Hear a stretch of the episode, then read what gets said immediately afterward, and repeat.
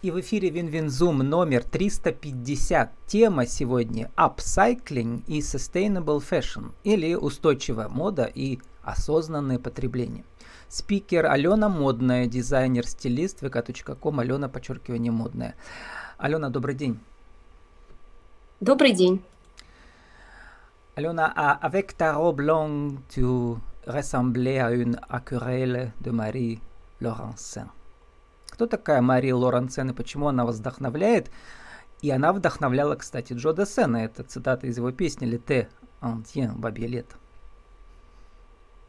Мари Лоренсен – это французская художница, которая э, жила в прошлом столетии и создавала совершенно потрясающие картины. Э, в э, этих картинах отражены э, женские образы, очень романтичные и сказочные. Э, феи. Именно эти феи вдохновили меня на создание а, образов из моей коллекции Dream Garden.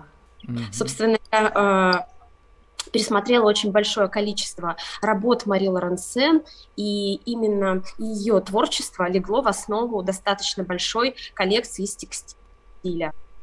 Вот на YouTube есть ролик, там, по-моему, 80 э, акварелей э, Мари Лоренсен. Э, то есть в переводе то, что я прочитал по-французски, это в своем длинном платье ты походила на акварель Мари Лоренсен, поет Жудесен. А есть оригинальный клип Джо Десена, и там, значит, по, пляжу идет Джо Десен, поет, и идет женщина в фиолетовом платье вдали э, по пляжу с очень длинными, длинное платье, да. Вот. А у Мари Лоренсен ее любимые цвета были какие там, по-моему, голубой, вот такие э, гуашевые. У Марии Лоренсен очень разнообразная колористика, uh-huh. цветовая палитра, поэтому она и созвучна а, лично мне как дизайнеру, потому что я стараюсь работать а, с цветом и сочетать различные варианты красок, поэтому, э, конечно, не случайно была выбрана, в том числе и Мари Лоренцен, потому что ее колористика, она позитивна и созвучна моему миру красочному, достаточно яркому. Но одновременно я посмотрел вот эти, вот этот ваш э, сад мечты, да, вот эти э, э, женщины, э, они еще похожи, ну, это, э, это еще этномода, да, потому что они похожи на некие какие-то традиционные, э, что ли, э, цвета. Особенно вот есть э, цветные фотографии еще дореволюционной России. Вот почему-то у меня такая ассоциация возникла с женщинами крестьянками в таких цветных платьях. Ну да, русский костюм, он тоже достаточно яркий, uh-huh. и, конечно, некоторый перенос и соотношение с этнической модой, собственно, поэтому мы и показывали эту коллекцию в Петербурге в 2021 году в рамках фестиваля White Nights Fashion «Мода белых ночей». Uh-huh. И конечно, это использование и ручного труда, исконно русская э, традиция, вязания, плетение э, тоже имеет место. плетение из, э, как сказать, из осколков производства, да, из других. Из, вот, из, знаете, как коврики плетут. Да. Да, можно так сказать. То есть, сохраняя русские традиции, которые э, передавали мне мо, э, мои бабушки, э, э, чему учила меня моя мама, мы стараемся вот э, поддерживать э, то, что передается нам из поколения в поколение, и транслировать это уже а, на новый лад. И, собственно, да, вся эта коллекция выполнена из переработанного текстиля, она связана из ткани переработанных, mm-hmm. не из шерсти, из ткани. Э, в хорошем смысле смесь французского с нижегородским. Да. Вот. А теперь про это модное понятие, оно не только ведь в моде сейчас, оно в, в предпринимательстве тоже, да вот это sustainable business, когда мы стараемся э, не носить урон природе, и вообще сейчас э, мы стараемся не покупать новое, а переделывать старое, но делать из этого высокую моду. Расскажите, как вы к этому пришли? Устойчивая мода. А, дело в том, что я достаточно давно уже создаю различные коллекции, и у меня а, за годы работы скопилось количество текстильных остатков. Ну и многие, наверное, кто создают одежду, сталкиваются с тем, что выбросить жалко, потому что это очень хорошие порой ткани, это красивые расцветки, но, быть может, не всегда это остается такой объем, который бы хватило на еще какое-то полномерное изделие. Поэтому э, мы остатки сохраняем, и подумали, э, как их можно использовать, потому что утилизировать, конечно, жалко, плюс ко всему мы понимаем, что э, когда ткань попадает э, на различные мусорособирающие фабрики или каким-то образом попадает на свалку, это приносит достаточно сильный вред окружающей среде, потому что э, если это речь идет о синтетических тканях, они выделяют СО2, медленно разлагаются в почве, продукты горения их токсичны, и нам хотелось затронуть именно экологическую тему, в том числе в этой коллекции, и показать, что из остатков, которые могли либо где-то на свалках, можно делать достаточно красивые вещи, которые будут э, радовать глаз аудитории и приносить вдохновение не только нам, но и другим людям. И так, собственно, mm-hmm. э, началась работа именно с коллекцией Dream Garden. родилась она э, из одного платья, э, которое мы назвали условно э, «Лето», затем э, попробовали еще и еще, и в итоге сейчас в коллекции 9 изделий, и есть мысль создать 12 платьев по количеству месяцев в году. Ну вот это не повседневная одежда, это а, одежда для ивентов специальных, да, чтобы красивые девушки ходили и радовали глаз, да, вот по какому-то событию. Или... Это, э, это коллекции, да, это коллекции в формате Art Fashion. Они предполагают mm-hmm. прежде всего экспонирование на манекенах в формате арт пространств, арт-галерей. И однажды а, нам сказали, что зря вы а, эти платья платья только на манекенах и в галереях, они вполне могут быть представлены на моделях. Хотя изначально мы не планировали, что будем ага, пока ага. дефиле. Почему объясню? Потому что, во-первых, это достаточно массивные конструкции, потому что текстиль, он имеет определенный вес. У нас есть платья, которые до 5 килограмм сами по 80.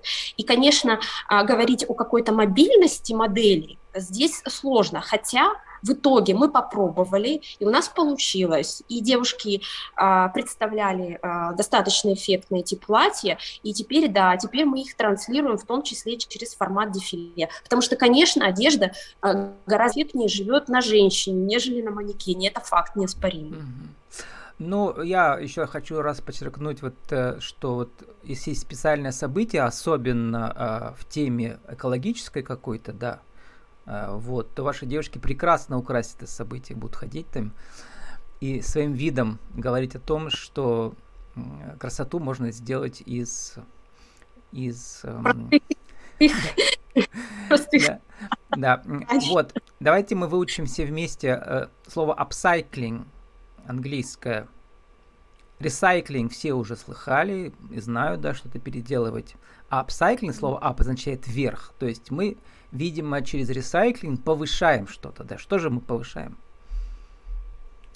Ну, здесь, наверное, стоит прежде всего сказать о второй моей коллекции, джинсовой коллекции, uh-huh. которая называется Infinity. Она абсолютно полностью выполнена в формате. Uh-huh. Да, именно так. А, поясню почему. А, для меня, э, прежде всего, джинс – это неисчерпаемая тема для творчества. И с точки зрения дизайнера я считаю, что джинс, он действительно бесконечен, потому что вряд ли мода на джинс когда-либо закончится. И а, поскольку и мода меняется на одежду, и мода на джинс тоже меняется. Меняются цвета, меняются способы обработки. Творчество в формате джинса, оно для дизайнера бесконечно. Mm-hmm. Ну и так родилась коллекция Infinity. А, в ее концепции как раз заложена переработка джинсов вышедших из моды. Самым глобальным э, здесь, конечно, является э, устаревший формат джинсов скини. А, ну, Сейчас... То есть в обтяжку. Сейчас... Да. да. Да, у нас, э, особенно после пандемии, у нас очень э, поменялись взгляды на моду. Угу. Одежда, э, я думаю, любой потребитель обратит внимание, что одежда не касаемо только джинсов, а в принципе стала достаточно объемной, свободной. Угу. Да, нам нужен комфорт, нам нужна одежда, которая не стесняет движений, которая позволяет нам э, комфортно жить и двигаться достаточно в активном ритме. Собственно, Никто не хочет натягивать с мылом эти джинсы скини и также со сложностью их снимать. Соответственно, а, можно найти сейчас а, такие а, брюки, которые не востребованы, и в том числе широкой аудитории, родилась идея попробовать их переосмыслить. Поэтому мы решили а, распарывать эти старые джинсы, которые также в больших объемах попадают на свалки. Это не только в формате России, вообще в мировом формате. Это, это все подлежит утилизации, потому что никто сейчас особо не покупает.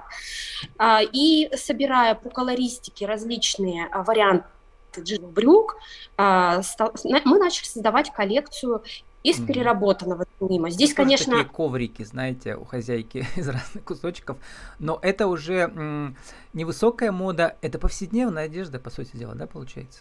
То есть... Э, с одной mm. стороны, да, это, конечно, безусловно, повседневная одежда, Эту одежду можно назвать одеждой от кутюр в формате upcycling. Все-таки высокая потому что... мода, да, потому что ап это вверх, да.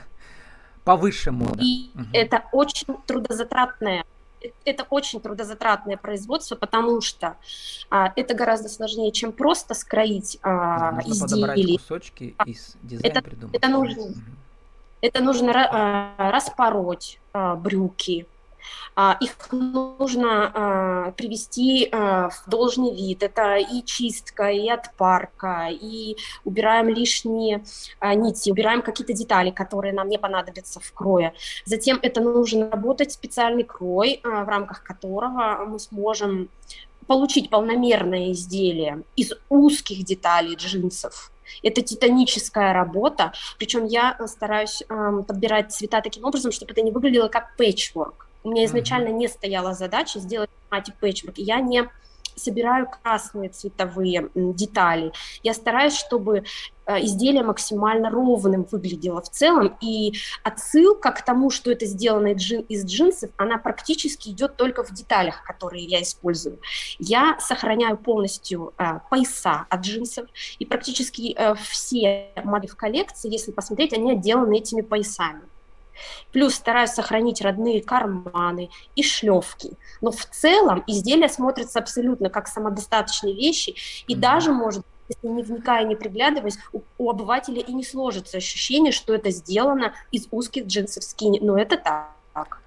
И, наверное, это еще как бы является э, авторской работой, потому что каждая будет работа уникальная, она не повторяется, да, раз она да, составляется конечно. из непредсказуемых частей каких-то, да, каждый раз она под, под, подбирается под конкретное изделие.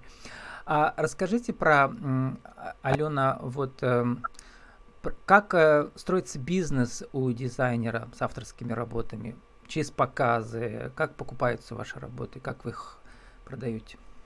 Если дизайнер а, достаточно давно существует на рынке, конечно, у него складывается определенная а, аудитория.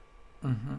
А, мы находим свою аудиторию, аудитория, которая откликается на наше творчество. Ну, собственно, здесь, наверное, можно соотнести даже с творчеством художников. Угу. Как у художника есть свои почитатели, так и у дизайнера есть свои почитатели, есть круг лиц, которые идут на это творчество, которым нравится носить э, одежду, и, собственно, э, на такую аудиторию мы работаем. Это как э, э, личный, что ли, да, стилист. Если он подходит тебе, и вы понимаете своего клиента, то он с вами много лет будет идти рядом. Да. да, вдохновляете да. друг друга.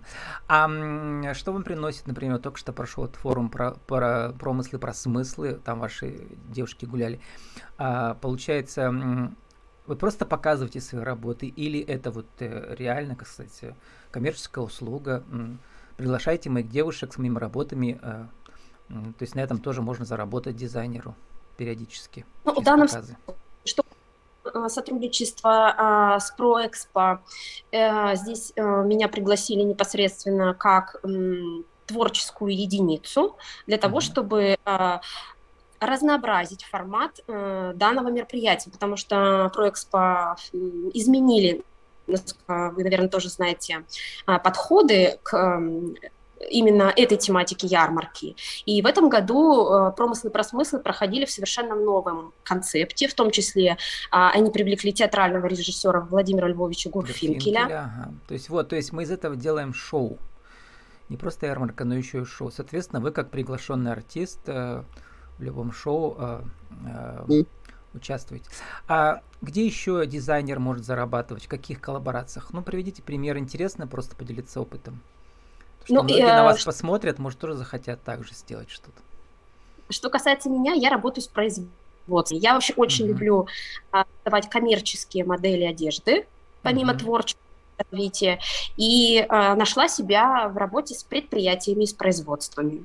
Uh-huh. Это как? Достаточно... Они вам заказывают целые линии или что? А я разрабатываю капсульные коллекции одежды для производств, да. Угу. Угу. То есть это спецодежда, по сути Мне дела. заказывают э, нет, это женская одежда. Я работаю в сегменте женской одежды. Это uh-huh. женская одежда в формате капсульных гардеробов. Это одежда от делового до casual. Uh-huh. У нас производств, которые а, развиваются сейчас после э, известных событий а, у нас освободились некоторые нишевые сегменты. Мы знаем, что и а, а эти производства, они потом сами продают свои вот эти заказанные вам э, линии или как? У них свои, угу. у них свои точки продаж, розничные угу. точки, а, свои сайты, где они продают эти коллекции. Угу. А сами-то вы на Wildberries я... не продаете, лично вы нет? Нет, нет, угу. лично я нет. Есть люди, которые ценят ваши работы и потом продают их, да, получается. Вот. Сформулируйте, Алена, в нашей рубрике «Правила жизни и бизнеса». Что же такое, за минуту, что же такое вот этот термин, давайте скажем, еще в другой форме, который звучит э, не просто up scaling, а как у вас там было слово? Отдельное upcycling. Да, не, не просто upcycling, а еще было отдельное слово с fashion. Я потерял эту цитату, но интересно, интересно было. Sustainable. Вот, э, а вот сайкломода. Вот, Мне понравилось, mm-hmm. да. Что же это такое и как на ней заработать? Для того, чтобы заработать на сайклом моде, наверное, нужно прежде всего хорошо изучить рынок, потому что любой бизнес невозможен без маркетинга. Для того, чтобы дизайнеру вывести на рынок коммерчески успешный продукт, нужно очень хорошо проанализировать этот рынок, нужно знать э, хорошо свою целевую аудиторию, нужно понимать, в каком сегменте мы хотим развиваться, и нужно понимать, э, какой дизайн будет востребован среди вашей целевой аудитории. Все начинается с маркетинга, именно с маркетинга. И только потом уже на основе полученных данных, на основе фактов мы начинаем планировать э, э, какой-либо ассортимент и разрабатывать э, коллекцию одежды. Это если говорить о миссии. А как вы эту аудиторию опрашиваете свою? Делать прямо опрос в соцсетях или как? Ну, что касается меня, я знаю свою целевую аудиторию. Mm-hmm. Если я начинаю работать с производственными предприятиями, mm-hmm. естественно, я как привлеченный специалист а, прошу информацию целевой аудитории того бренда, для которого я начинаю работать.